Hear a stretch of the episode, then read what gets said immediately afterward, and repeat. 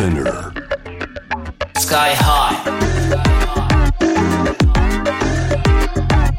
Amazing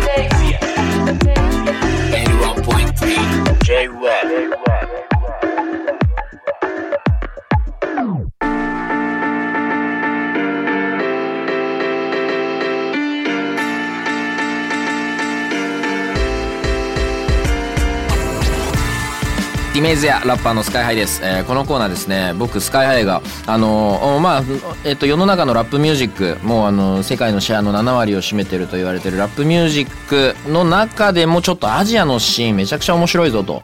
でアジアの国々今盛り上がってますけどその中心にやっぱあのカルチャーだったり音楽、えーヒップホップラップミュージックっていうのは結構根付いてるぞ。強いぞっていうことでそこら辺をね迫っていこうっていう番組なんですけど本当にねあのイメージや始めてからまああのイメージやでもそうだし他でもそうだし韓国とかねタイとか台湾いろんなあのアジアのラッパーと話したりするんですけどやっぱねその中でねめちゃくちゃ名前が出てくる日本のアーティストの方がね方々がいらっしゃいまして今日はその方になんと来てもらっていてます。M フローたくさんです。よろしくお願いします。こんにちは。まああの厳密に言うとバーバルですよね。結構バーバルのことを好きだっていうそのアジアのアーティスト、その M フローのメンバーのそのラッパーのバーバルはいがはいはい。あのよくあのバーバルさんのラップがって聞きますね。いやでも実際にあの結構本当あの曲歌うんですよラブズシリーズのうん。初期の曲とかを、うん。その一緒にやったシンガーの子とかラッパーの子とかね歌えるんですよねミスユとか結構知ってミまね。スユとか結構、うん。ああちょっとねいきなり初っ端からあれですけど、うん。ミスユーとかがああいうなんかあの今みたいな感じじゃないじゃないですか。YouTube があのあるとかインターネットにダイレクトで音楽が直結。インターネット自体はもうあったけど結構インターネットでね海外の楽曲を聴くっていうのはまだハードルが一つか二つか。まだミュージックビデオが YouTube にない時代かもね。なかったですね。あの確かに。あるとしてもものすごい画質悪い90秒くらいのやつとかの時代だったんで。まああのあだ MTV とかかな？とかでうん。頑張って見るとか、うん。あのバズクリップに選ばれると、うん。アジアの国の人も見てくれるみたいなうん。ことはありましたけど。ここんなあのなんかあの想定されてましたか？ラブズシリーズ始めた時にそういうアジアでこんな根付かれてるとはっていう。あーあのね舐めてましたね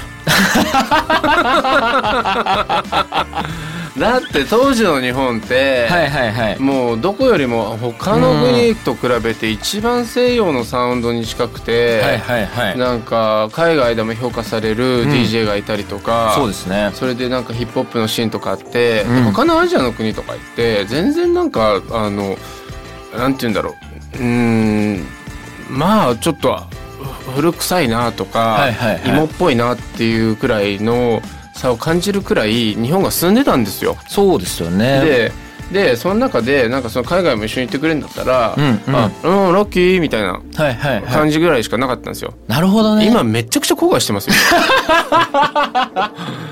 あの時何やってたんだと。あそこでちゃんとしっかりプロモーションをして しっかり会いに行って、はいはい。年に12回ライブ行くとかじゃなくって、うん。もっとしっかり出て行って、はいって思うでしょ。でもあでもねいろんな背景があるんですよ。例えばだって自国で日本だけで、はい。もうなんかそうーのんそうですよね。50万80万とか売れて、はいはい。そそこでやっぱ、えー、とリクープしてできるから、やっぱそっちの方集中するし例えばじゃあ韓国で売ったところでそうですよね。そんなになんか CD が売れるわけじゃないし、うんあとうんライブよりやっぱ CD の枚数が、えっとはい。大事な時代だったんで、そうですよね。ちょっと難しい話になっちゃうけど、うん。でもあの時にちゃんとしっかりとファンベースをアジアに作っていたら、もうあれですよ自家用ジェットですよ。そうですね。でも本当そうですね。うんあのでもあの今ほらそういう M フローすごい好きで聴いて育ったんだよっていうアーティストとかがあの第一線どの国もいますから。これ嬉しいのが、はい僕はすごい好きなラッパーとか、はいはいはいかっこいいなって思う人たちがそうやってくれ言ってくださってるのがさっきちょっとねあの昔はそんなにあんま日本が一番だって言ってたけど今逆に彼らの方がすごいと思ってるくらいなんで。そうですよね。でそんなそんな彼らがそうやって言ってくださるのは嬉しいし例えばこれはあのとある、えー、とその韓国の、はい。えー、とアイドル養成所とかでは M, M フローのライブをあ教材として使ってくださってたりとかなるほど。もうそれをまああのめちゃくちゃパクられてもっといいもの疲れちゃって悔しいなみたいな。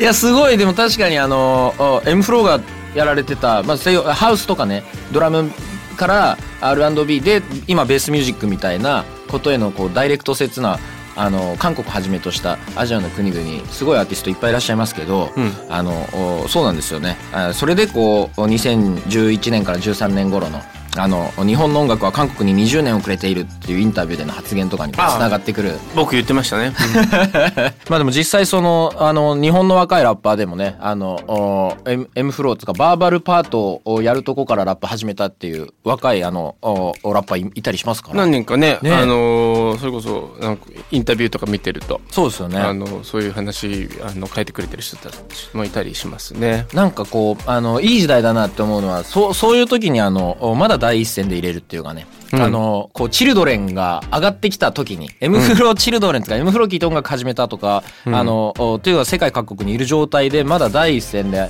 M フローが入れるっていうのはすごいかっこいいことだまあよく続けられてきましたよねここまでね。はい20年間ね、21年。21年、うん。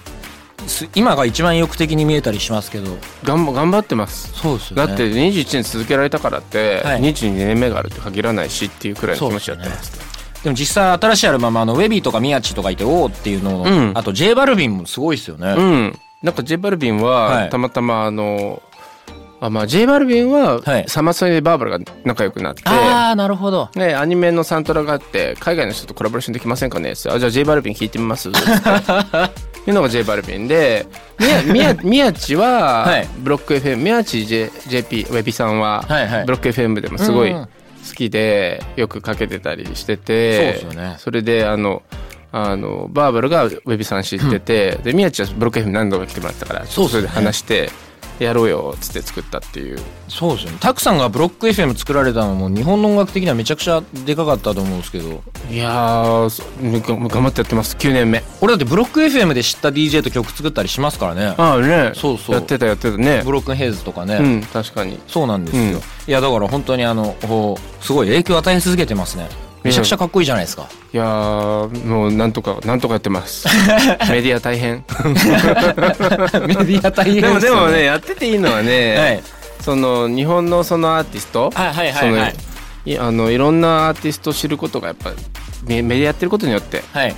なんか僕の年になるとねすごい本当分かれると思うんですけど、うんうん。結構やっぱ僕ラッキーなんですよ。ブロック FM やってるからいろんな今のそのあの若いラッパーだったりとか R&B シンガーだったり DJ だったりとかっていうのをつつながり知るだけじゃなくてつながることができるってやっぱブロック FM が大きいなって思ったりしますね。剥離がないですもんね、うん。なんかみんなななこう曲とか聴いてるけどちょ直接会ったこととかないっすねっていう感じじゃないですもんね、うん、そうなんですよね。それで好きなアーティストともやっぱ会えるし、その若いアーティストと、そうっなかなかきっかけないと会えないじゃないですか。確かに、うん、なんかこうたくさんいろんな方とコミュニケーション取られてるところもねいろんなとこでちょこちょこ見ますけど、うん、うん、うん、うん。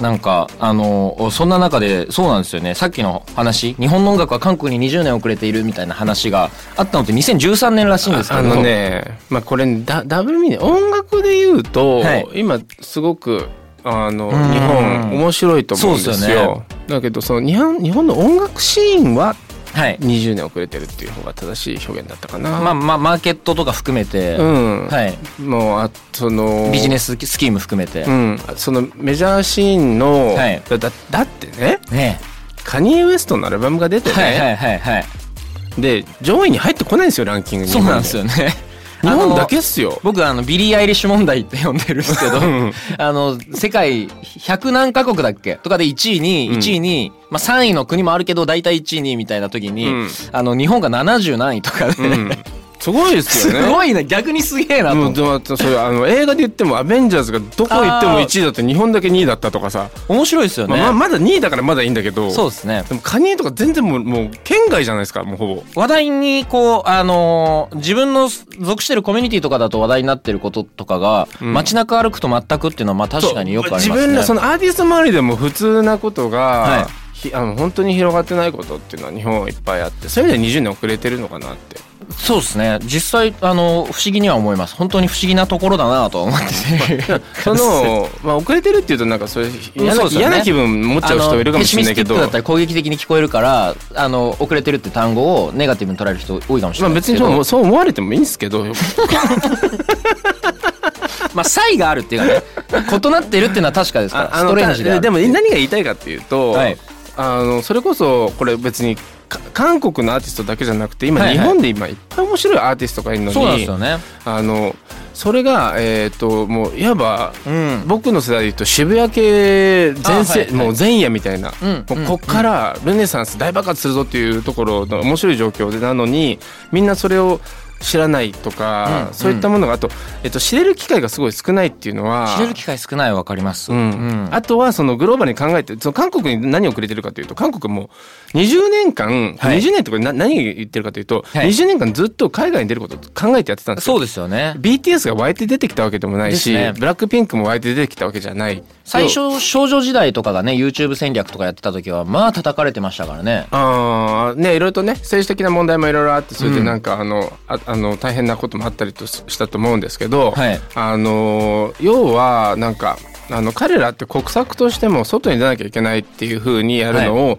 20年前からやっててでそれでもうそれこそ最初韓流ですよ。韓流ドラマ。そうですね。で韓流ドラマのエンディングとかオープニングで k p o p 流れてる、うんうん。うんで k p o p をそれで好きになってくれる人いる。あじゃあ俺らもっとライブするっつってあちこち海外行って。そうですよね。でまず日本でいろいろとそのノウハウを勉強してって、はいはい。でそれ日本とそれでなんかうまくいかなかいやなくなっても、うん。別にあの中国からよって、まあ、中国ってまた問題になってもでもインドネシアがあるよと アメリカがあるよっつって。すごいですよね。彼らは本当外に出るねあの気持ちっていうのをその本当20年かけてやってるっていう意味で20年遅れてるっていう言い方したんじゃなかったっけかな。みんなバトンつないでますしね。東方神起があったりビッグバンがあったり、うん。っていうバトンがまあ SM だったり YG だったりいろいろあるけどそれで今の BTS につながってたりとかしますしでね、ただ僕このセリフを言えるはなんでかっていうと、はい。日本の音楽っていうのは僕世界と戦えるからこういうふうに言ってるんですよ。そうですよね。すごいいい作品日本で生まれてるんで、それをもっともっとみんなに知ってもらいたいし、うん。で自分の作品も知ってもらいたいのはもちろんのこと